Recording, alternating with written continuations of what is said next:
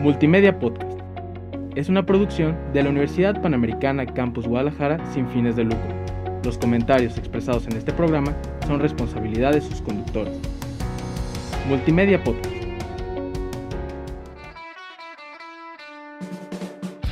Estás escuchando Multimedia Podcast. Encuéntranos en Facebook como Multimedia GDL.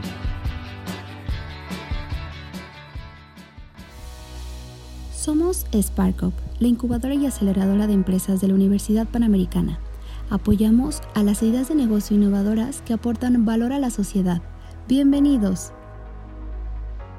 Perfecto, ¿qué tal? Muy buenos días tengan todos. Me da mucho gusto. Eh, les agradezco el tiempo que están dando. Agradecer a SparkUp por permitirnos eh, compartir un poco del, del, conocimiento y las experiencias que hemos vivido eh, de hecho, ahorita vamos a mencionar un proyecto que, que hicimos en, en, conjunto con SparkUp, eh, precisamente de transformación digital. Agradecer nuevamente su confianza, el espacio que nos brindan para poder eh, beneficiar a, muchos de, de, ustedes con este conocimiento, ya que eh, la experiencia, si bien nadie experimenta en cabeza ajena, es muy importante el poder identificar este tipo de, este tipo de, de oportunidades que nos, que nos brindan, este tipo de conocimiento que nos dan las instituciones.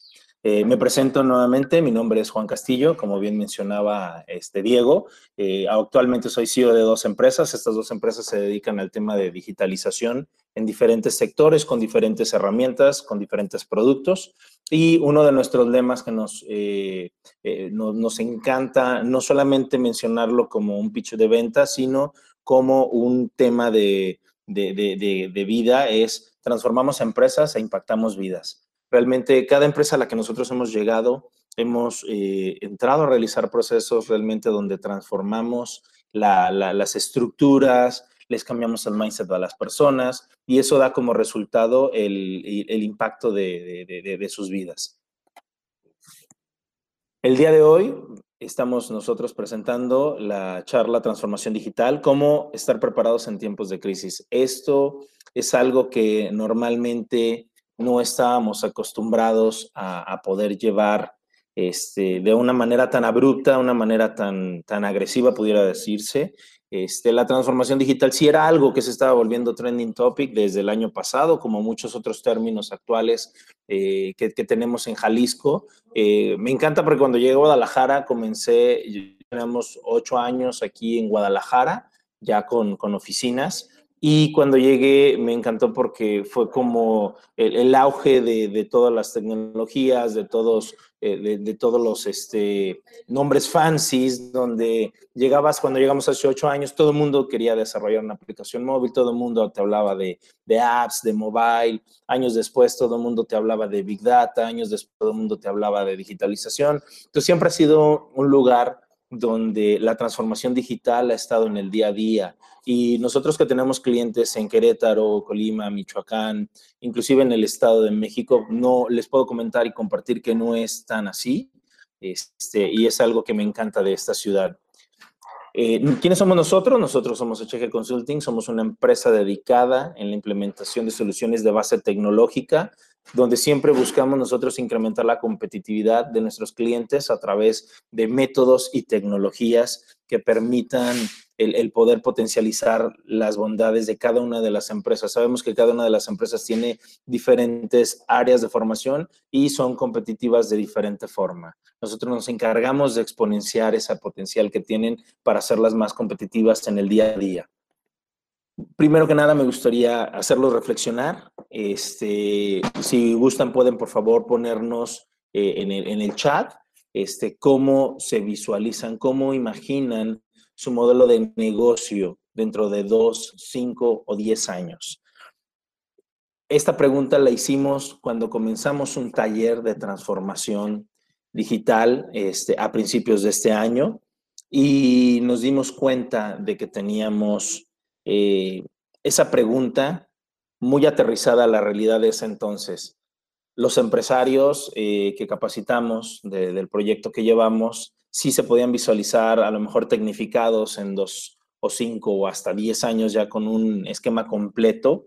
Eh, sin embargo, eso cambió después del, del, mes de marzo. Creo que esa pregunta ya es cómo eh, imaginas tu modelo de negocio dentro de, no sé, dos, cinco o diez meses, que es algo que, que, se está dando.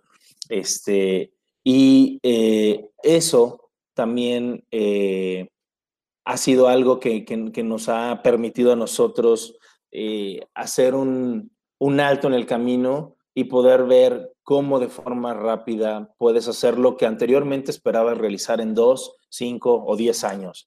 Muchos escuchamos, sí, tengo planes más adelante de, poner un e-commerce, tengo planes más adelante de tener presencia digital, este, sí me visualizo. Eh, nosotros llevamos esta reflexión a 100 empresarios jaliscienses, muchos de ellos con necesidades ¿sí? que, que originaban estas iniciativas una de ellas es cómo logro ser competente, cómo logro ser competitivo y explicar la diferencia entre ambas. Esto es muy importante porque al final del día creemos que las personas competentes pueden ser competitivas y viceversa. Entonces vamos a ver un poquito eh, esta parte y ahorita regresamos a, las, respuestas que ustedes dieron de cómo se visualizan en ese, en ese tiempo este, que les mencionaba. Primero hay una gran diferencia entre ser competente. Citando al doctor en filosofía de innovación Enrique Canales, eh, podemos ver que pocos latinoamericanos hacen la diferencia entre ser competente y competitivo. Ser competente es hacer las cosas como dictan las normas según cada oficio o profesión, pero en el mundo globalizado esto ya no es cierto. Ahora, las cosas que se hacen bien, puede, puedes llevarlo a que te irá bien. ¿Por qué? porque la, diferencia entre ser competente y, ser competitivo lo viene, aquí abajo en, letras moradas. Las personas competentes matan a las incompetentes y los competitivos matan a los competentes. Hoy en día pareciera un trabalenguas, pero hoy en día nosotros tenemos que buscar perfiles de talento digital que lo vamos a escuchar o personas que aunque no tengan ese talento digital, por lo menos sean competitivos. Esa, esa competitividad les va a dar pauta para que puedan ganarle a las personas competentes. De nada nos sirve una persona que es muy competente, pero que no busca ser competitiva. Una persona que es competente se va a quedar donde está, se va a quedar en el punto medio, no te va a dar el 110% que hoy en día necesitamos para salir de esta crisis. Por eso yo les pregunto, ustedes hagan una reflexión. ¿En sus equipos de trabajo cuentan con personas competentes?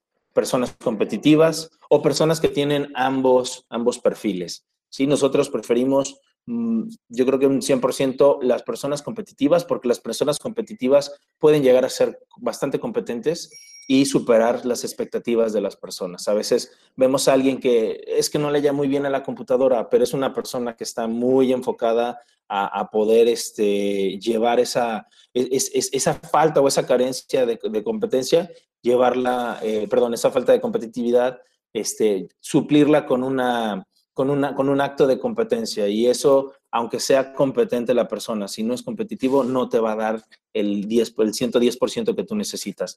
¿Cómo nos basamos nosotros? Basado en el modelo de competitividad de Michael Porter, donde podemos ver que las empresas hoy en día necesitamos ser y tener competitividad, primero, para poder, del lado izquierdo, como lo vemos aquí, tener una posición estratégica, dar un valor al cliente. Y hoy más que nunca, en materia de transformación digital, tenemos que dar ese valor agregado a nuestro cliente, porque el cliente siempre va a buscar entre menos costo por un mismo servicio, incrementarle a él su utilidad con un mayor valor agregado identificando y reteniendo un nicho cautivo. Todos nuestros clientes y todo lo que vamos a hablar de transformación digital tiene que girar en torno al valor agregado o la satisfacción de nuestro cliente.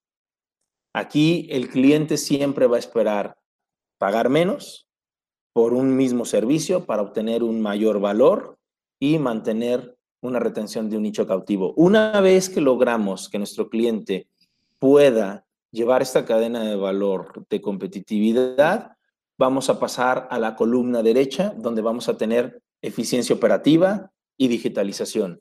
¿Y qué es lo que pasa? Hoy en día cuando tenemos empresas como Amazon que te ofrecen un gran valor agregado, que te ofrecen promociones, que te ofrecen eh, llevarte no solamente el tema de comprar eh, víveres, alimentos, equipos, también te, ofrecen streaming, te ofrecen, eh, te ofrecen música, te ofrecen este, un sinfín de, de productos con valor agregado. Ya cuando tienes un nicho cautivo, ¿qué haces? Vas por la eficiencia operativa, lo cual te lleva a la digitalización. Cuando nosotros hacemos una retrospectiva de nuestro negocio, tenemos que ver cuál es la posición estratégica que está tomando, cuál es el valor agregado, cómo estamos manteniendo cautivos a nuestros clientes. Y una vez que los tenemos cautivos, tenemos que empezar a ver que tenemos que, mantener una eficiencia operativa y una digitalización para poder seguir ofreciendo y ser competitivos. Yo creo que hoy en día no conocemos empresas que tengan eh, masas críticas de, clientes y que sean deficientes de manera operativa. Si eres deficiente de manera operativa y si no estás digitalizado, tu cadena de valor no puede ir a la par. Entonces, es muy importante que tengamos esto para poder diferenciar. ¿Cuál es la diferencia entre cambiar y transformar? Cambiar es simplemente poner algo, una persona, una cosa, un artículo, ponerlo de un lugar y llevarlo a otro. Eso es cambiar. Y hoy en día muchas personas quieren cambiar. Y eso hay que tenerlo muy claro. Es que anteriormente yo vendía este, bolsas en, un local donde ya no puedo abrir o donde puedo abrir de manera muy limitada. Entonces voy a cambiar, voy a simplemente a, poner las bolsas y las voy a poner en una tienda en línea. Una tienda en línea que me permita a mí poder eh, vender más bolsas. Entonces realmente no te estás transformando porque lo único que estás haciendo es, crees que cambias de aparador de un lugar a otro y eso no es transformar. Transformar es que algo o alguien cambie la forma o el aspecto.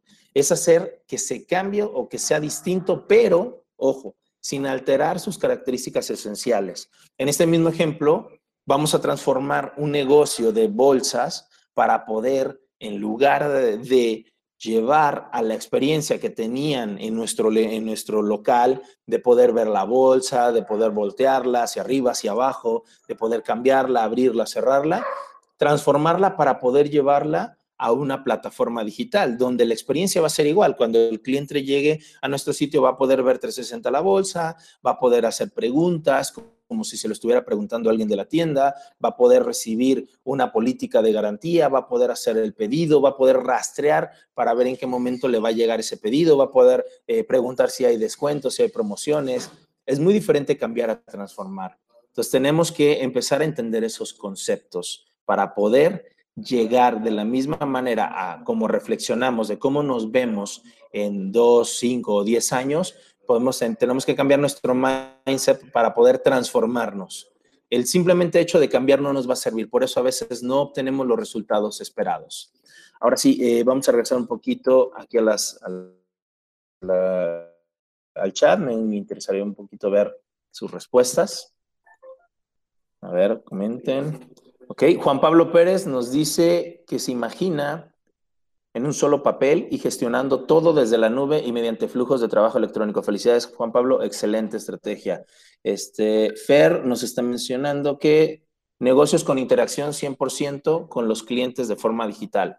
Excelente. Eso, eso que ustedes nos compartieron, gracias Juan Pablo, gracias Fer, eso es poder cambiar desde la estrategia de ustedes como dirigentes, dueños, empresarios o directores. Nosotros eh, logramos como les mencionaba, ya ahorita que entramos ahorita en este preámbulo, logramos realizar un proyecto de transformación digital con 100 empresas a través de SparkUp y fundado por la Secretaría de Desarrollo.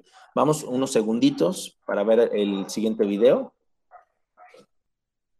Este proyecto nosotros tuvimos que dividirlo en dos fases. El primero fue el desarrollar un modelo de negocios Canvas Creo que este, ya lo hemos visto, hay muchísimo material también para poder hacerlo. Es parte inicial y fundamental tener el modelo de negocios Canvas para poder entender nosotros a quién queremos llegar, cómo queremos hacerlo, de qué manera y empezar a orientarlo a una estrategia de transformación digital. Si queremos y hablamos, por ejemplo, de actividades clave, las actividades clave ya tenemos que estar pensando en cómo las vamos a controlar de un, a través de alguna herramienta, a través de un software. Si estamos hablando de dónde podemos llegar o cómo nos vamos a comunicar con nuestros clientes, ya tenemos que estar pensando en, ah, me voy a comunicar con mis clientes a través también de adicional a flyers, este, expos o cualquier otro, este, cualquier otro medio este, típico, tener que pensar ya en, qué medios sociales quiero que me vean, en dónde quiero que me encuentren, cómo quiero hacer llegar mi propuesta de valor a través de esos medios digitales. Y este modelo de negocios le sirvió a los empresarios para poder posteriormente ver el, diagnóstico situacional que generamos, que fue la segunda etapa, en el cual se desarrolló un plan de mejora una vez que se ejecutó este diagnóstico, donde les dijo a los empresarios en dónde estaban, a través de una metodología utilizada por el Boston Consulting Group, les dijo dónde estaban, si estaban como principiantes en desarrollo, competentes, avanzados u optimizados. Esto es importante porque también tenemos nosotros la posibilidad de identificar las áreas de oportunidad de nuestra empresa y cómo nosotros tenemos esa eh, posibilidad de cambiar de principiante avanzado. Las empresas que son principiantes se encuentran en este momento, se encuentran eh, pensando en cómo puedo llegar a crecer las áreas de oportunidad que tengo. Una empresa principiante ni siquiera tiene presencia en medios digitales, no tiene eh, definido un plan, no tiene definido una estrategia. Y esto lo vemos una vez brindando las herramientas para poder digitalizarlo, empoderando a los empleados, dando y optimizando las operaciones y, si es necesario, inclusive transformando nuestro producto o nuestro servicio. Muchos de los empresarios se les retó a, si tu producto no es lo suficientemente flexible como para adaptarse a la era digital, entonces comienza a transformarlo, comienza a cambiarle un poquito, este, darle la vuelta para que pueda ser parte de una economía digital. Esto fue parte de lo que nosotros brindamos en el, en el taller. Y cómo también lo hicimos basado en los pilares de la transformación digital, que son los que vamos a tocar el día de hoy para poder eh, sensibilizarlos un poquito y, y, que ustedes puedan ver cómo en este tiempo de crisis, qué tengo que hacer para empezar a transformarme Ojo, muchos de ustedes, por lo que comenta Juan Pablo, por lo que, por lo que comenta Fer, entiendo y creo y veo y, me da mucho gusto saber que ya lo están haciendo, saber que ya están en ese proceso de transformación. Estos pilares son importantes y están basados en metodologías que utilizan instituciones como el Boston Consulting Group, que es una de las instituciones de Boston que se dedica a transformar y a digitalizar empresas desde cero. Uno de ellos es, y el primero, y muy esencial, la estrategia digital. Por eso les preguntaba al inicio, oigan, escríbanme, por favor, cómo se visualizan en cierto tiempo, a mediano, largo plazo, a nivel, cómo visualizan sus empresas a nivel de transformación. La estrategia digital nace de la, dirección. Si los dueños del negocio, si los dueños de la empresa, si los directores, si los gerentes no tienen esa visión estratégica hacia la transformación, si no entienden el concepto y la importancia de la economía digital, desde ahí tenemos que hacer un alto.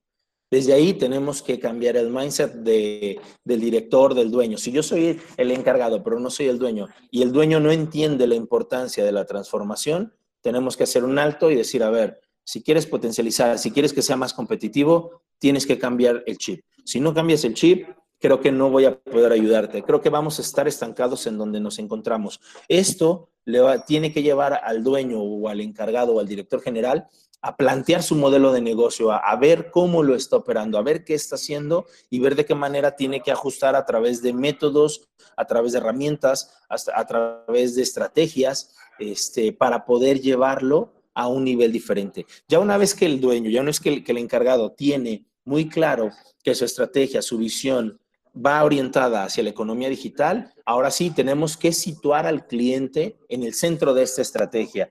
¿Qué es lo que nuestro cliente espera recibir? ¿Cómo nosotros queremos que sea tratado nuestro cliente?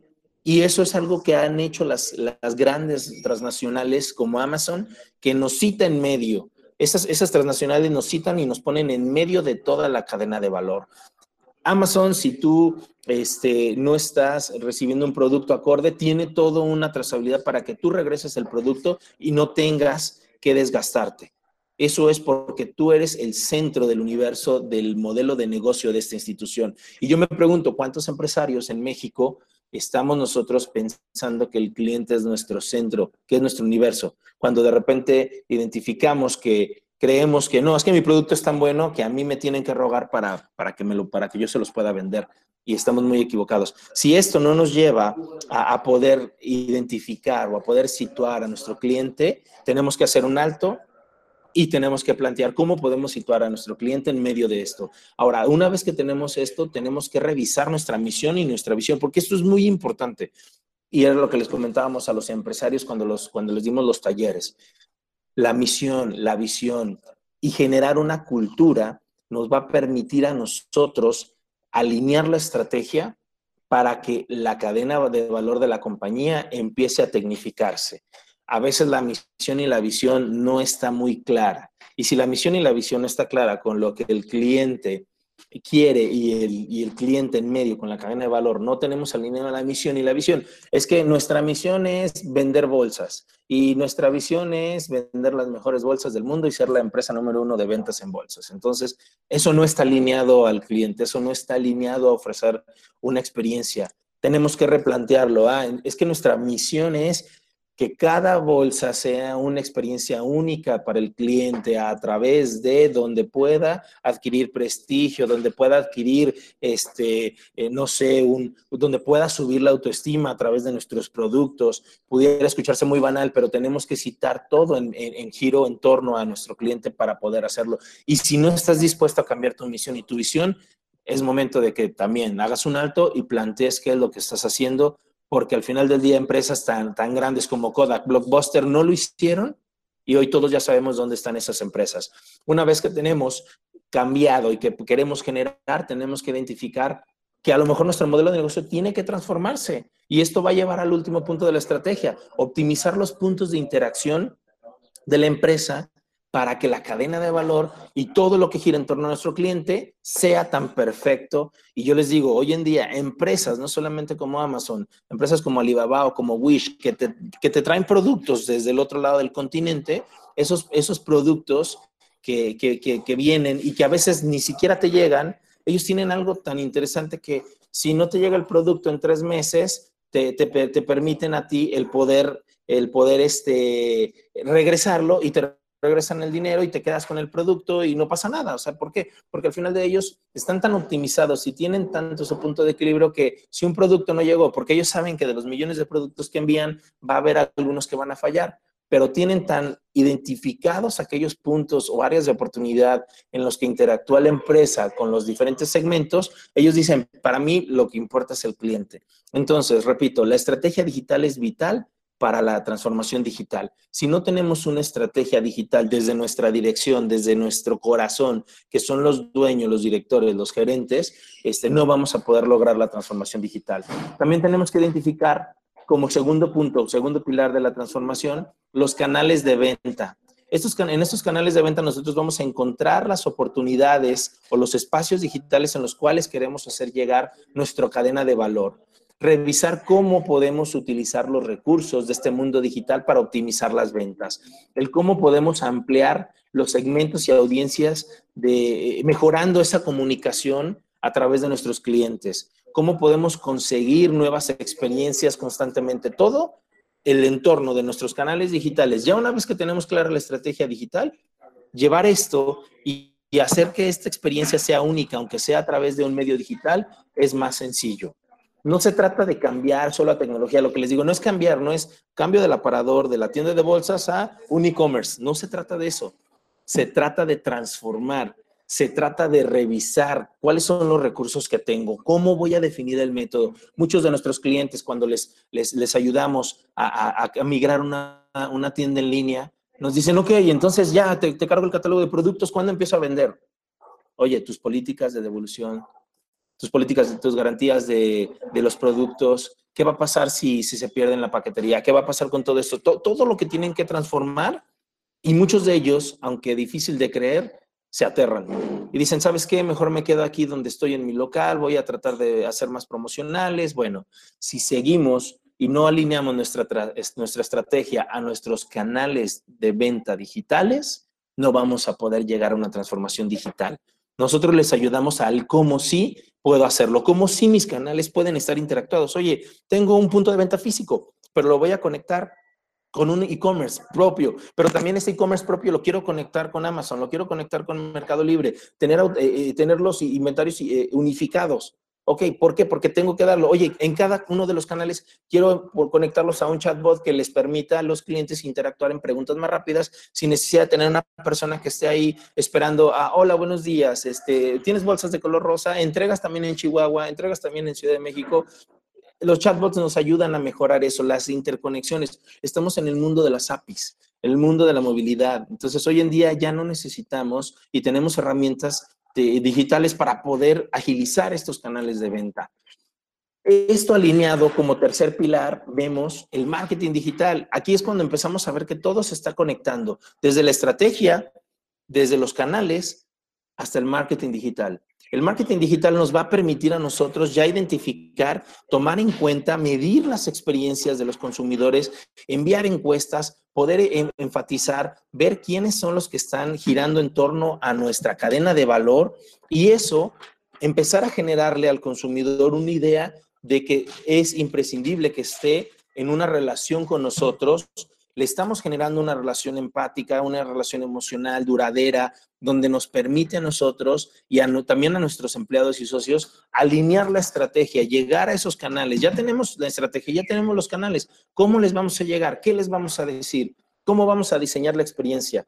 ¿Cómo vamos a hacer que sea única e inolvidable? Porque todos, la mayoría seguimos en plataformas como HBO, Netflix, eh, Amazon Prime, por la experiencia que nos brindan, porque nos brindan lo que queremos, porque nos escuchan, porque ellos completamente buscan el cómo separar las cosas. Ahora, eso no quiere decir que no veamos un panorámico de Netflix este, o, promocionando una serie. No vamos a eliminar lo viejo, como vemos en el cuadrante superior este, izquierdo. No vamos a, a simplemente irnos completamente a lo digital. Podemos mezclarlo en un mundo híbrido, integrarlo podemos seguir vendiendo flyers, podemos seguir este, anunciándonos en panorámicos, en la radio. Claro que eso, eso es muy asertivo, pero tenemos que alinearlo. ¿Dónde está nuestro Customer Journey? ¿Dónde está nuestro buyer persona para poder nosotros poder ver cuál es esa experiencia que tiene el cliente al consumir nuestro producto? Conocer las experiencias de los clientes son importantes. A veces encontrábamos con los empresarios y con nuestros clientes eh, temas como, es que mi producto, y es en serio, mi producto es tan bueno que el cliente se tiene que adecuar a lo que yo le digo. Si yo le digo que se lo entrego en 20 días, tiene que respetarlo y así tiene que ser. Cuando tú no sabes si esa experiencia te está llevando a perder clientes o te está llevando a limitarte y estancarte y no obtener más clientes. el marketing digital no es solamente, ah, sí, haz campañas en Google Ads, haz campañas en Facebook, haz campañas en, en Instagram y ya vas a tener éxito es todo un universo que se tiene que conectar a tu estrategia, que se tiene que conectar a tus canales digitales, que se tiene que alinear a una experiencia para poder identificar el cómo vas a vender. Entonces, el tercer pilar es muy importante y todo lo que empecemos a hablar aquí este, va a estar conectado. El cuarto pilar es la digitalización de procesos. Una vez que ya tienes identificado y que te están comprando experiencias, lo han hecho estos grandes, digitalizan los procesos, para ganar competitividad, aplicando métodos allá, el metodologías que te permiten transformar esto, esto, todo esto que les estoy hablando, es todo un taller que dimos, pero aquí tienen los puntos clave de ese taller y los procesos estratégicos que dan competitividad a través de métodos ágiles requieren contar con diversos sistemas de gestión, con todo el equipo, generar el valor interconectado, controlar los costos del negocio para poder seguir dando. Si Wish no controlara sus costos, si Amazon no controlara sus costos y los clientes pues, no, tendrían forma de cómo regresar los productos. A veces nos aterra a nosotros, es que el cliente ya me compró y se lo tiene que quedar y me importa cinco y, voy a ver cuando la experiencia del cliente por un producto, por algo que tú no tienes identificado como un posible costo, te va a llevar a perder un cliente.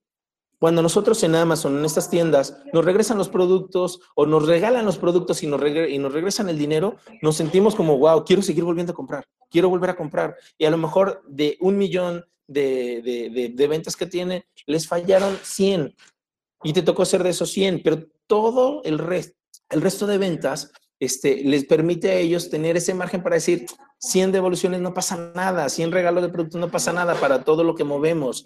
Entonces, inevitablemente cambiarán ciertos aspectos en el funcionamiento de tu empresa. Las organizaciones y las estructuras y los procesos tienen que estar alineados para poder llevar este mundo digital a otro nivel. Que tu negocio pueda digitalizarse implica un gran esfuerzo, un cambio de cultura. Eso es muy clave y es muy fundamental. Agilizar los procesos, conseguir la integración. Oye, es que ya tengo mi website. Bueno, pero tu website está conectado a un CRM, está, tiene un chatbot que lo va a direccionar, tus ventas son directas, lo tienes conectado a una tienda en línea. ¿Cómo estás haciendo toda esta interacción? Todo esto es base para digitalizar los procesos. ¿Ok? Como quinto pilar, la infraestructura. Y como les digo, empieza a hacer mucho sentido. Todo lo que está, está hablando desde la estrategia, los canales, el marketing, los procesos digitalizados requieren una infraestructura tecnológica. Esto nos lleva a el punto de las TICs. Todos vemos las TICs hoy en día y más después de, de esta pandemia, bueno, más bien en esta crisis, todos vemos un gasto innecesario, el tema de las TICs. Para poder llevar a cabo una transformación digital viable, es necesario contar con una infraestructura tecnológica que nos garantice la seguridad, disponibilidad y el rendimiento de lo que ofrecemos a nuestro cliente. Esto es algo que tenemos que ver como una inversión, no como un costo, no como un gasto. Sí, yo ya sé que el sistema, ya sé que el CRM son mis, mis, mis gastos, no son tus gastos, son tus inversiones la arquitectura que tú generes sustentable te tiene que generar un ROI a largo plazo. A veces creemos, sí, es que compré un sistema y ya espero que el siguiente mes me, me retorne la inversión. No va a ser así, porque es todo un proceso, es todo un análisis, son varias herramientas para que tú puedas empezar a recibir. Mejorar el rendimiento, incrementar las funcionalidades y las capacidades de tu negocio a través de sistemas informáticos de forma segura y escalable tienes que hacerlo. Por ahí mencionaba Juan Pablo y Fernando, ok, yo veo todo mi negocio en la nube, yo veo todo controlándolo desde, desde un punto.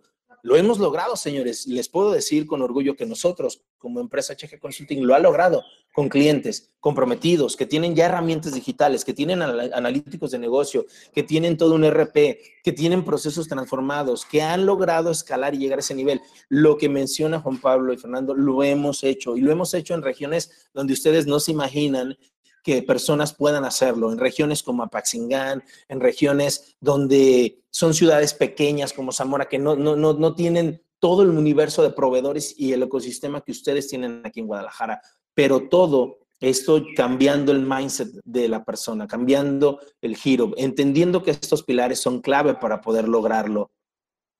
Poder llegar a migrar todo tu ecosistema a un universo digital tiene que hacerse. El 90% de todas las empresas va a migrar total o parcialmente a la nube. En los, anteriormente este número estaba en los próximos cuatro años. Yo creo que me voy a los próximos cuatro meses. ¿Por qué? Porque el negocio tiene que estar conectado. Ya lo vimos, ya lo escalamos y es algo que, que, abruptamente llegó y lo tenemos que cambiar.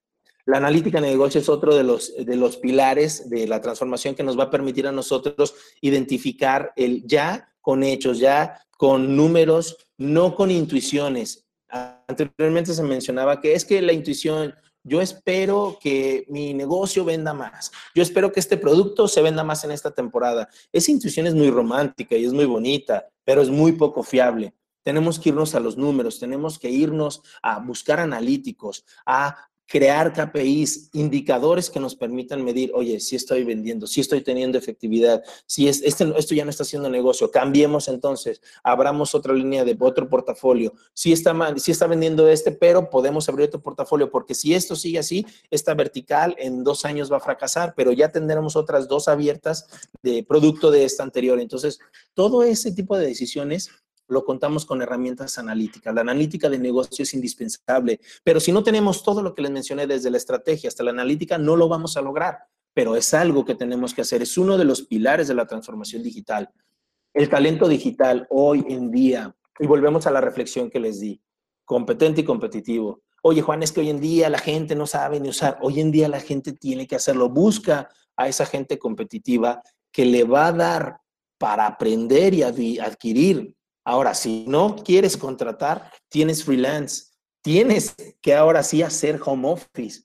El trabajo remoto tenía una concurrencia donde pedía que de dos o tres días semanales este, pudiera la gente hacer home office. Hoy en día ya nos vimos forzados a un 100% en muchos, en, muchos, eh, en muchos puestos de trabajo de muchas empresas de todo tipo, grandes, chicas, medianas, de todo. El home office ya es una realidad.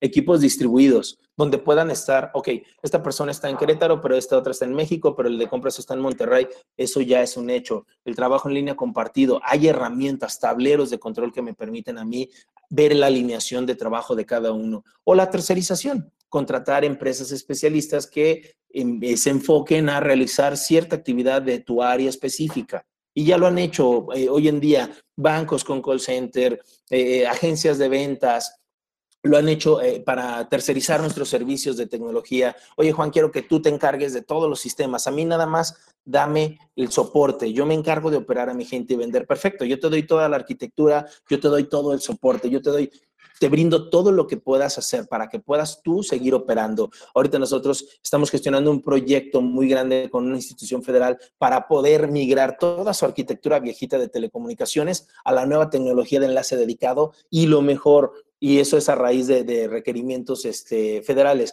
migrar todas sus arquitecturas de licenciamiento, bases de datos, sistemas a open source a software libre y nos están tercerizando para llevar, ok, tenía un producto X, pues ahora lo paso con este otro producto open source que no, va, no te va a cobrar licenciamiento.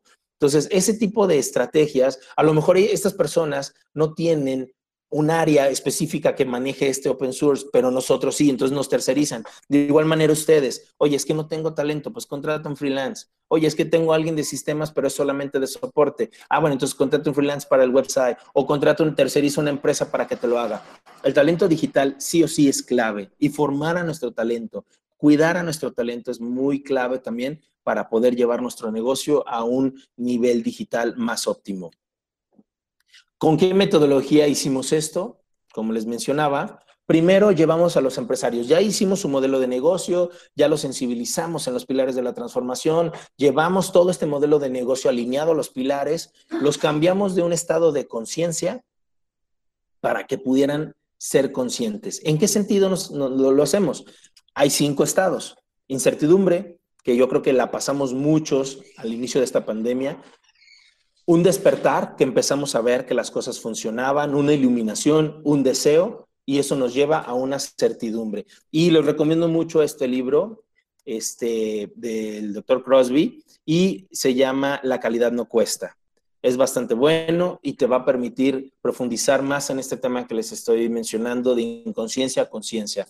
Estamos inconscientes y no tenemos comprensión de lo que es una herramienta digital, cómo digitalizar un proceso. No estamos, estamos inconscientes creemos que inconscientemente pues no tenemos esa opción, pero cuando pasamos al estado de la conciencia, cuando cambiamos nuestro mindset, vemos que es una parte esencial del sistema de la organización para poder operar. Entonces, si se fijan, cuando nosotros estamos sumergidos en una inconsciencia, creemos que la digitalización simplemente es una herramienta, pero que es un, se convierte hasta en un costo pero pasarlo a un estado de conciencia nos lleva a un punto donde estamos evolucionando, donde estamos diciendo, ¿sabes qué? Es parte esencial. Igual tenemos un estado de inconsciencia porque no sabemos eh, eh, el cómo nos va a llevar y lo queremos ocultar. No, es que mi empresa está bien, estamos operando, ahorita ahí vamos, mira, ahorita yo creo que los gastos y todo esto no, no me da para yo poder eh, meter un sistemita más. Bueno, estás ocultándolo. Cuando pasas a un estado de conciencia, ciencia, te vuelves líder del concepto y de, la preocupación principal. Cuando estás en inconsciencia, luchas cuando esto ocurre. Cuando estás en conciencia, previenes. Cuando estás en inconsciencia, estás nada más apagando fuegos, apagando fuegos, a ver qué va a pasar. Pero cuando estás consciente, previenes.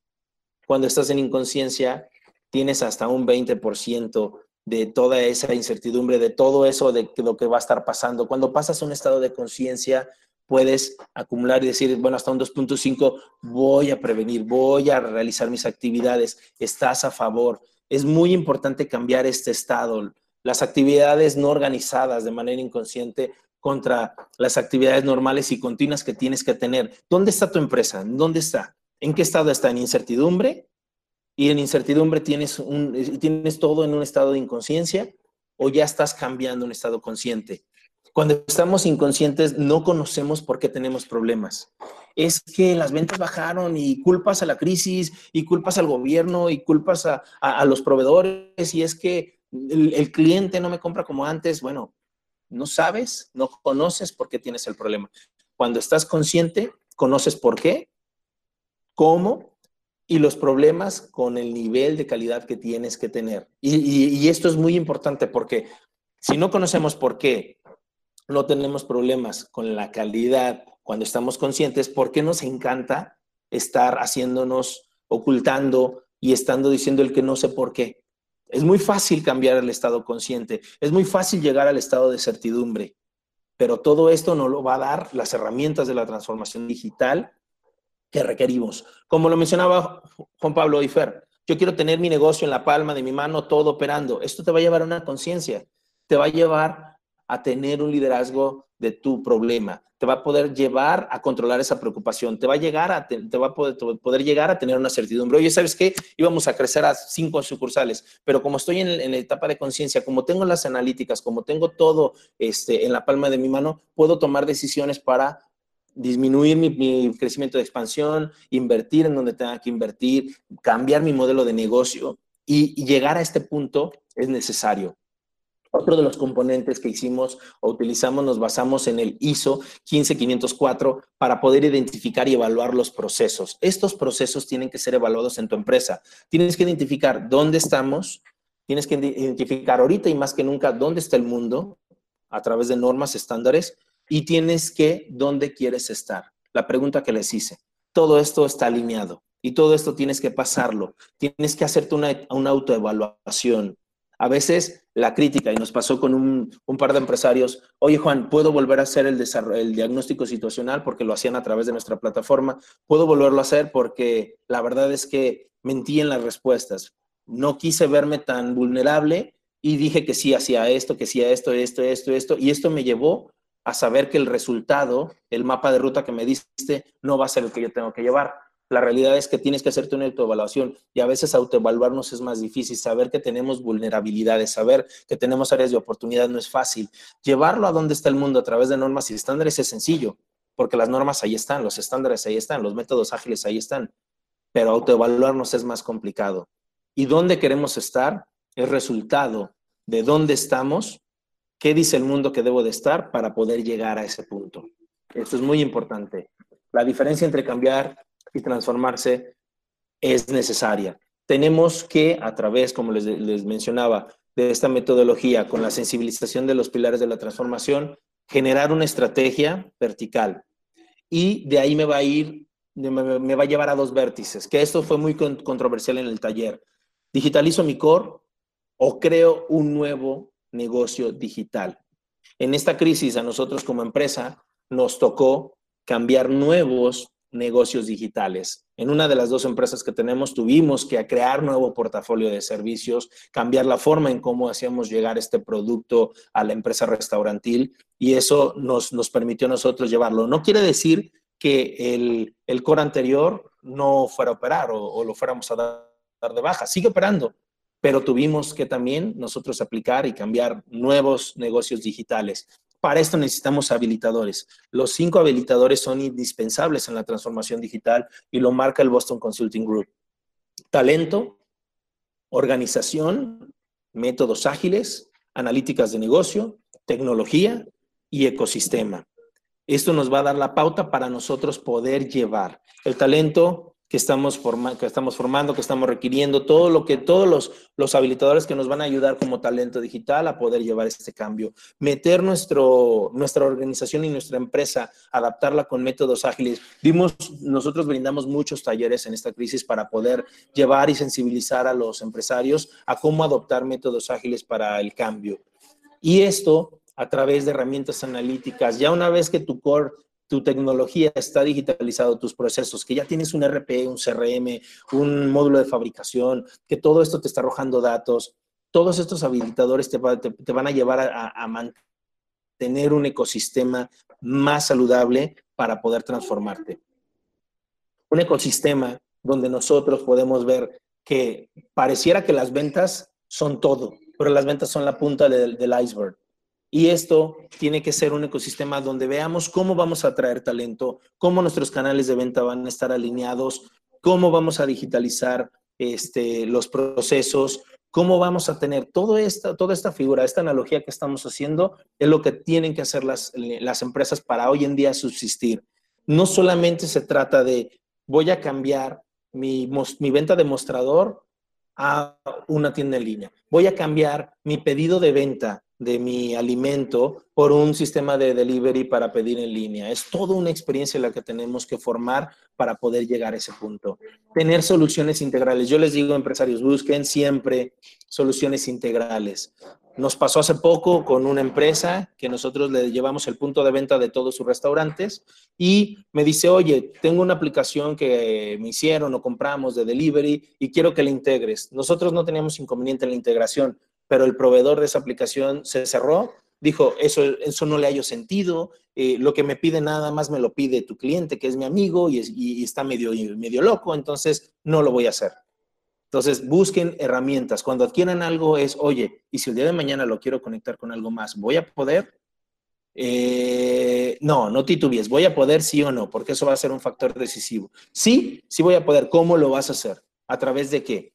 ¿Por qué? Porque al final del día todos queremos tener todo, pero no podemos ser especialistas de todo. Y buscamos herramientas. Oye, es que tengo el CRM y tengo eh, el CRM de Soho, pero tengo el punto de venta de My Business Post y tengo este. Entonces, busca unificar.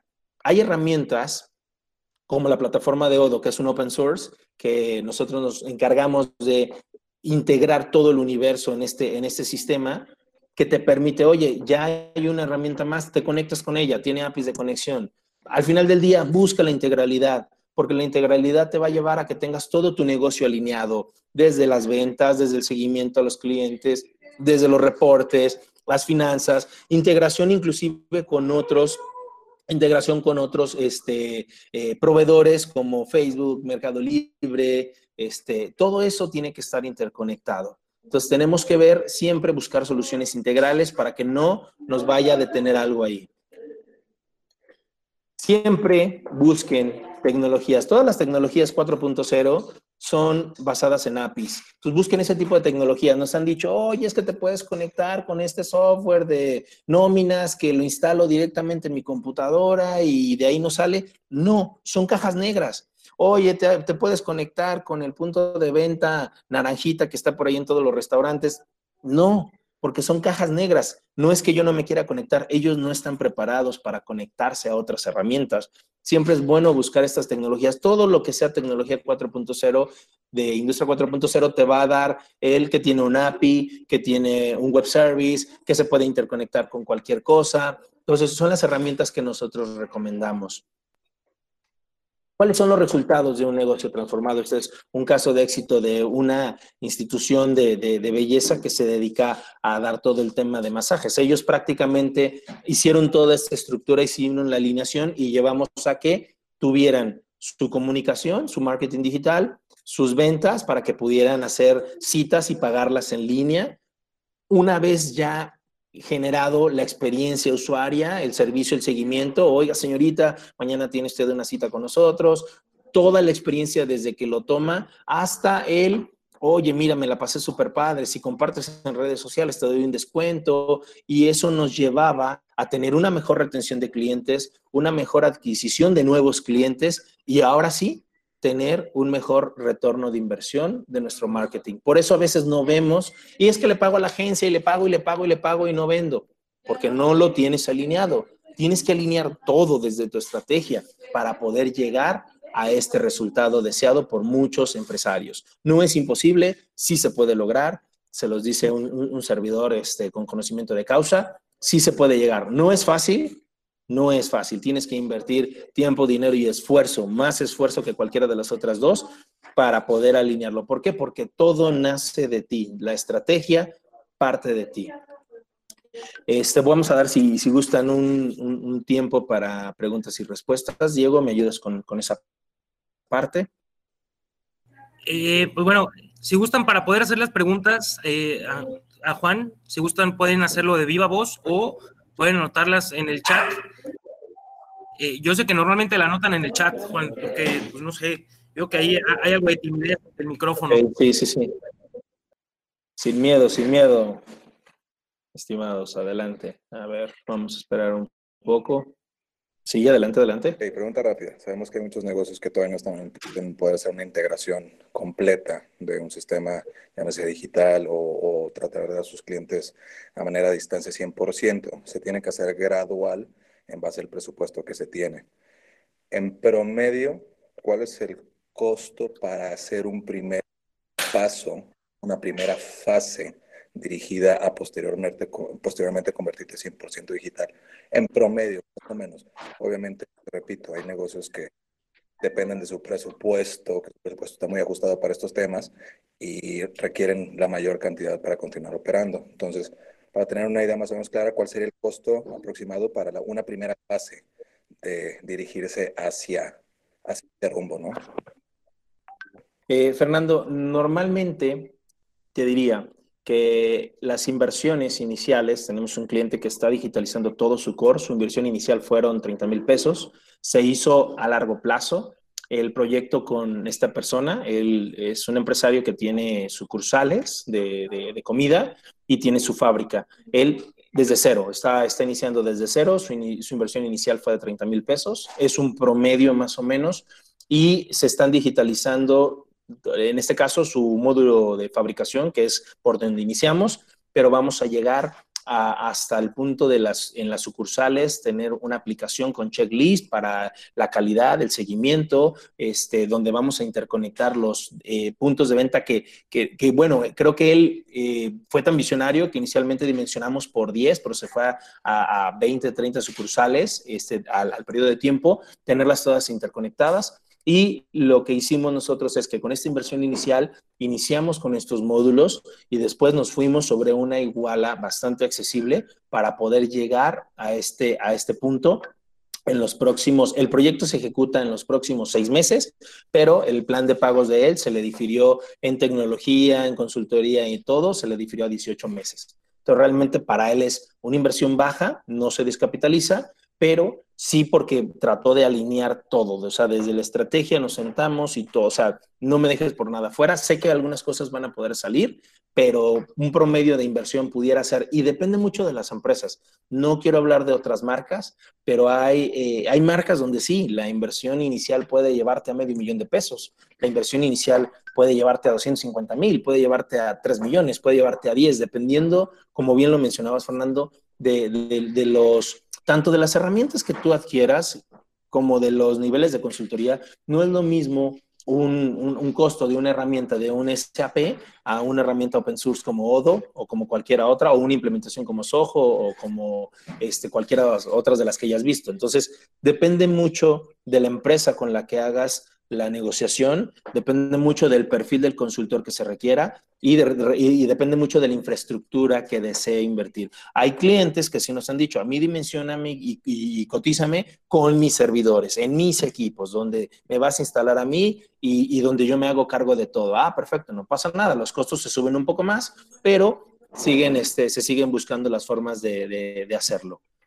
Entonces sí depende mucho la inversión inicial. Con nosotros, te digo, inician desde esos montos para digitalizaciones completas, pero hay empresas también que tenemos nosotros donde para digitalizar, por ejemplo, sus, restaurantes, las inversiones iniciales son de 4 mil pesos y es el costo de la licencia este, anual y más el tema de la, de, la ayuda de la captura y del registro para que a través del punto de venta empiecen a digitalizar el negocio.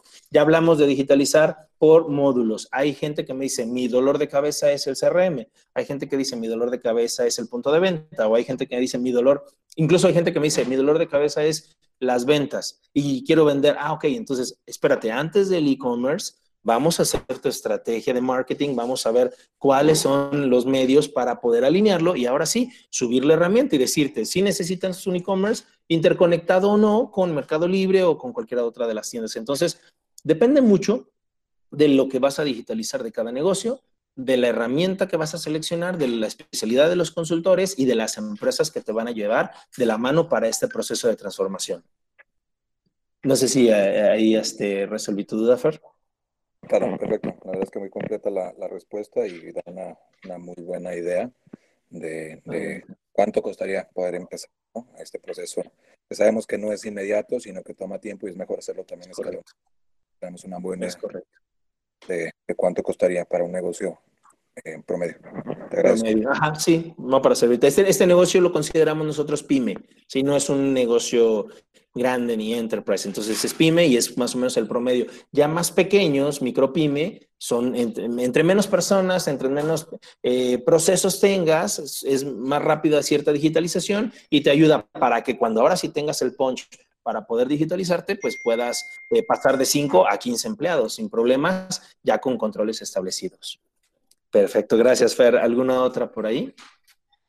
Sí, buenos días, eh, Juan. Juan Pablo Pérez por acá. Eh, veo que tu propuesta va muy enfocada principalmente a todo lo que se refiere a comercialización electrónica, medios, redes, etcétera. Eh, no le diste, a mi opinión, toda la profundidad seguramente al paso previo de la digitalización interna, pero bueno, eh, mi pregunta va enfocada en buena medida a lo siguiente. Cuando tú eres una empresa de servicios y estás digitalizado tú para, para ti mismo y pensando obviamente en el cliente, también se ve que tienes trascendencia en la digitalización de tu propio cliente.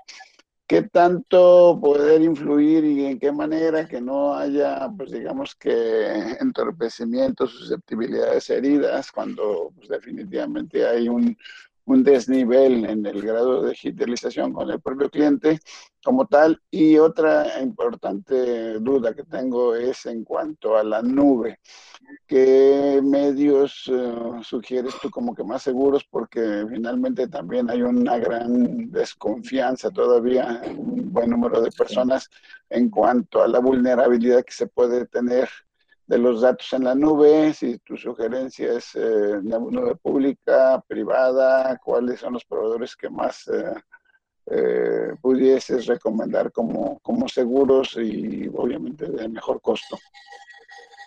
Claro que sí. Ok, este, muchas gracias Juan Pablo.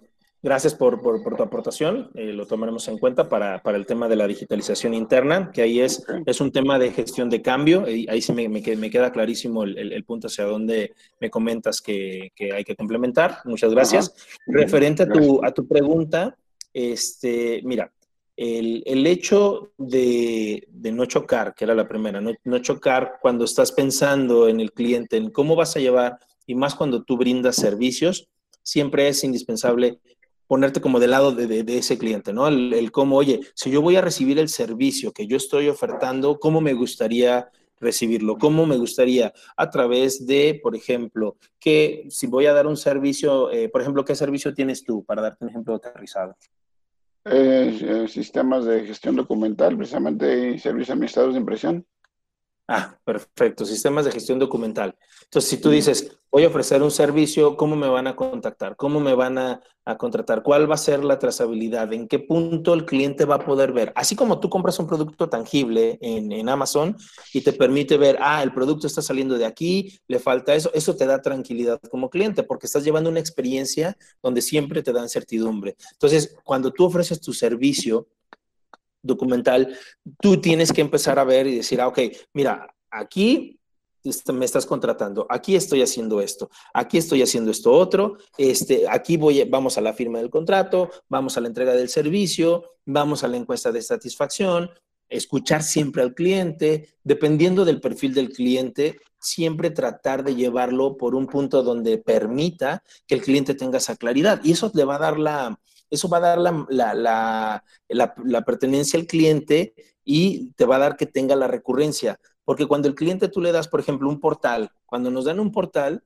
dígase Megacable o Amazon o cualquiera, te dan un portal donde te dicen qué has hecho, qué te falta, qué me debes, qué tienes, da mucha certidumbre. Pero a veces las empresas que ofrecemos servicio creemos que eso no es indispensable porque no estamos vendiendo un tangible cuando ingresas tú a una empresa que te ofrece este tipo de, servicios donde ves esa trazabilidad, te da más, eh, te da más realce y aparte te permite tener esa, esa permanencia de tu, de tu customer journey para que la experiencia sea mejor y tu buyer persona sea identificada. Habrá quien no le parezca un valor agregado que tú le muestres esa trazabilidad desde que está haciendo el primer contacto hasta que está haciendo el cierre.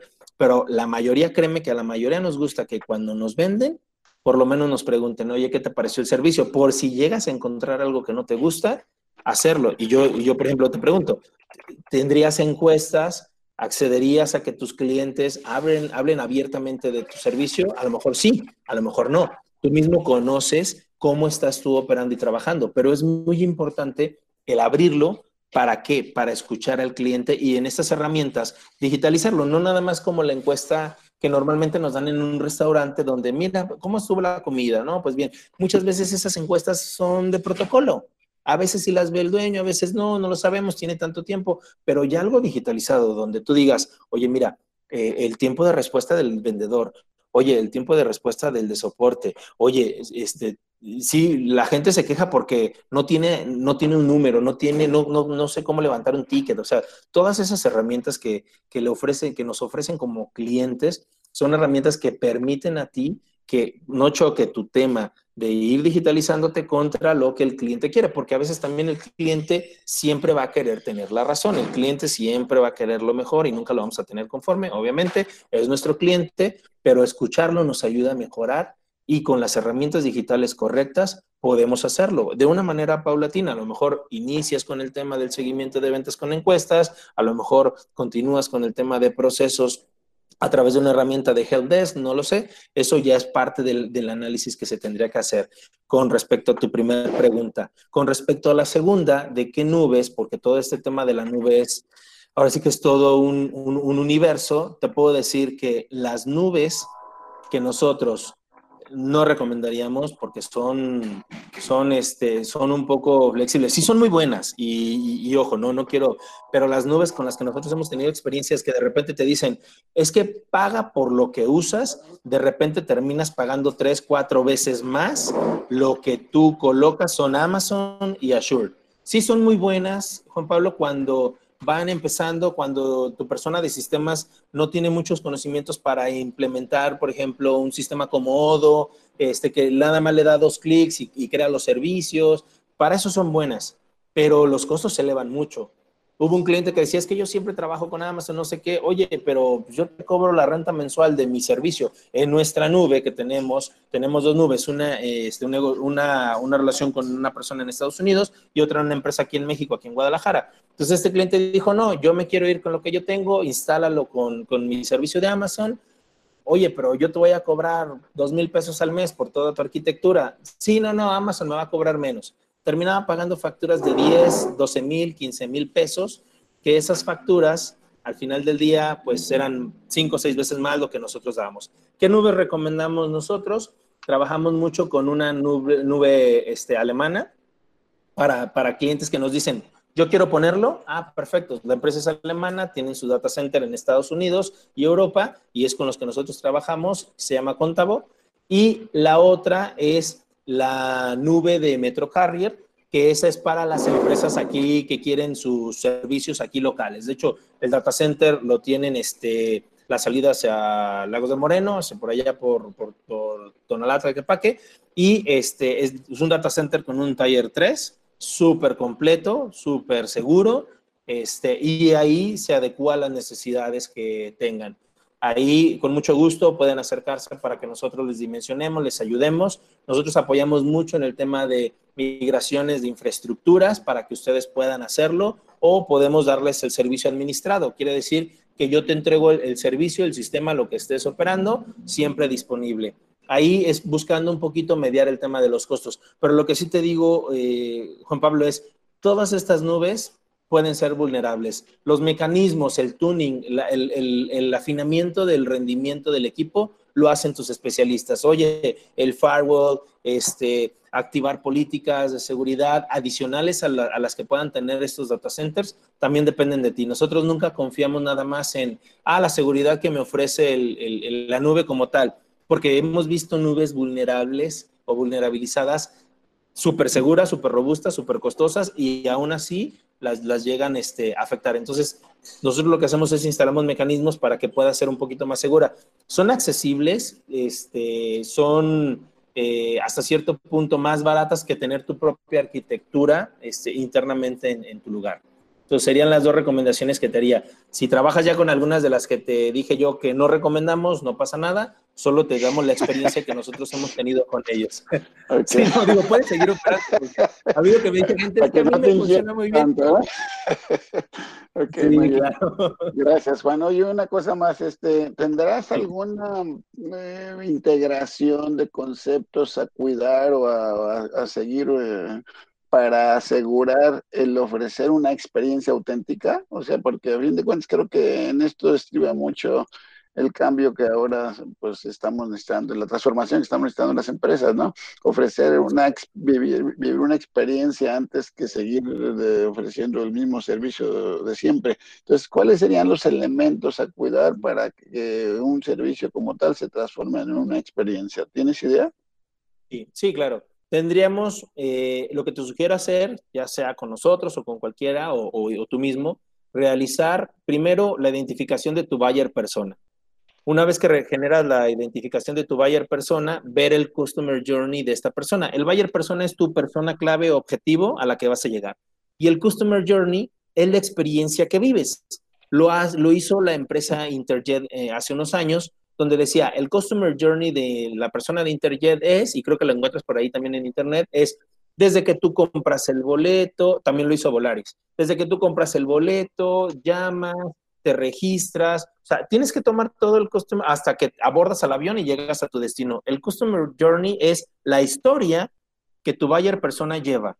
¿Qué hace mi cliente? Primero identificar de ahí, Juan Pablo, para que una vez que tienes identificado estos dos puntos, ahora sí, vamos a llevar la, asesoría para cómo podemos hacerlo. Ahora, en el mismo ejemplo, Volaris Interjet. Ok, desde que comprabas, bueno, anteriormente comprabas por teléfono, ahí está, ya identificaste. Luego eh, llegabas y hacías la fila y si registrabas maletas, hacías esto. Si no registrabas maletas, hacías lo mismo. Y luego, entonces, si te fijas, toda la historia de la persona permite ya meter los elementos de digitalización. Ah, ok, por teléfono. Pongamos un website, pongamos esto, pongamos el otro. Ah, para el tema del registro, si no llevas maleta, imprime tu, tu pase de abordar y te vas directo y ya no haces fila. Ahora te dice a qué hora, baja la aplicación, te lleva de la mano, tal, tal, te recuerda, te hace esto para que no se te olvide. Entonces, identificando tu customer journey, la historia de tu persona, ya puedes meter los parámetros de digitalización o las herramientas indicadas. Porque si te digo ahorita, no, yo te recomiendo que metas un chatbot y que hagas esto, que a lo mejor tu buyer persona ni siquiera va a entrar a, a esos medios que yo estoy este, creyendo que se va a dar. Entonces, es indispensable el buyer persona y el customer journey tenerlo bien aterrizado a como lo tienes ahora, para después meter los elementos digitales que te van a llevar a la transformación digital. Pero eso es muy importante y a veces creemos que lo conocemos a nuestro cliente o decimos, es que todos son mis clientes. Eh, no, tienes que aterrizarlo. Tu perfil es uno. Sí son muchas personas, pero tu perfil es ese y ese perfil tiene una historia que lleva para comprarte a ti desde que te paga hasta que recibe el servicio. Hay que ver en dónde vamos digitalizando y mejorando esa experiencia para que haga. Eso lo han hecho, te digo, empresas no solamente de aviación, empresas como Mercado Libre o Amazon lo han hecho y tienen bien identificado nuestro Customer Journey, créemelo. El Customer Journey de un adolescente, de una persona adulta, de un adulto joven, tal, o sea, lo tienen para saber cómo reaccionar y cómo responder ante ciertas circunstancias. Excelente, muy bien, pues muchas gracias, Tocayo. Para servirte, Juan Pablo. ¿Alguien más? Aquí estamos a la orden. Eh, ¿Alguien más que tenga alguna pregunta o duda que le quiera hacer a Juan Castillo? Pues, estimado Juan, creo que no hubo más dudas. Creo que la verdad es que estuvo muy, muy interesante y sobre todo muy digerible. Eh, normalmente ese tipo de, temas tecnológicos, eh, y yo me incluyo ahí, este, y eso que yo soy pues parte millennial, se podría decir, y, me cuesta un poco trabajo entenderlo, ¿no? Y la verdad es que tú no lo digeriste, pero la verdad súper, súper fácil y agradecerte, ¿no? Agradecerte por eso. Y también este, me gustaría compartir mi pantalla para presentarte este, algo. Adelante, No sé si me puedes confirmar que se vea de forma correcta, porfa. Excelente. ¿Sí se ve? Excelente. Sí se ve. Pues muy bien, estimado Juan. Eh, pues bueno, a nombre de la Universidad Panamericana y de SparkUp, te queremos dar este reconocimiento, justo en agradecimiento por habernos compartido tu tiempo y sobre todo pues también tu experiencia y conocimiento en estos temas.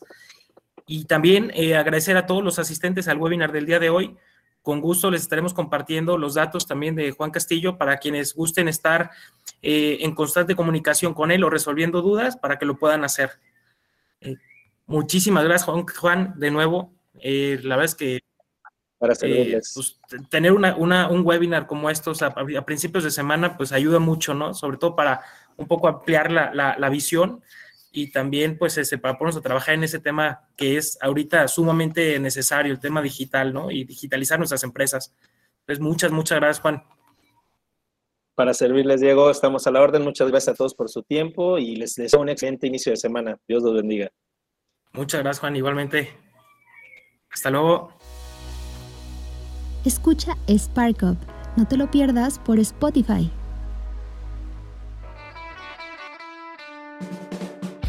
Estás escuchando Multimedia Podcast. Encuéntranos en Facebook como Multimedia GDL.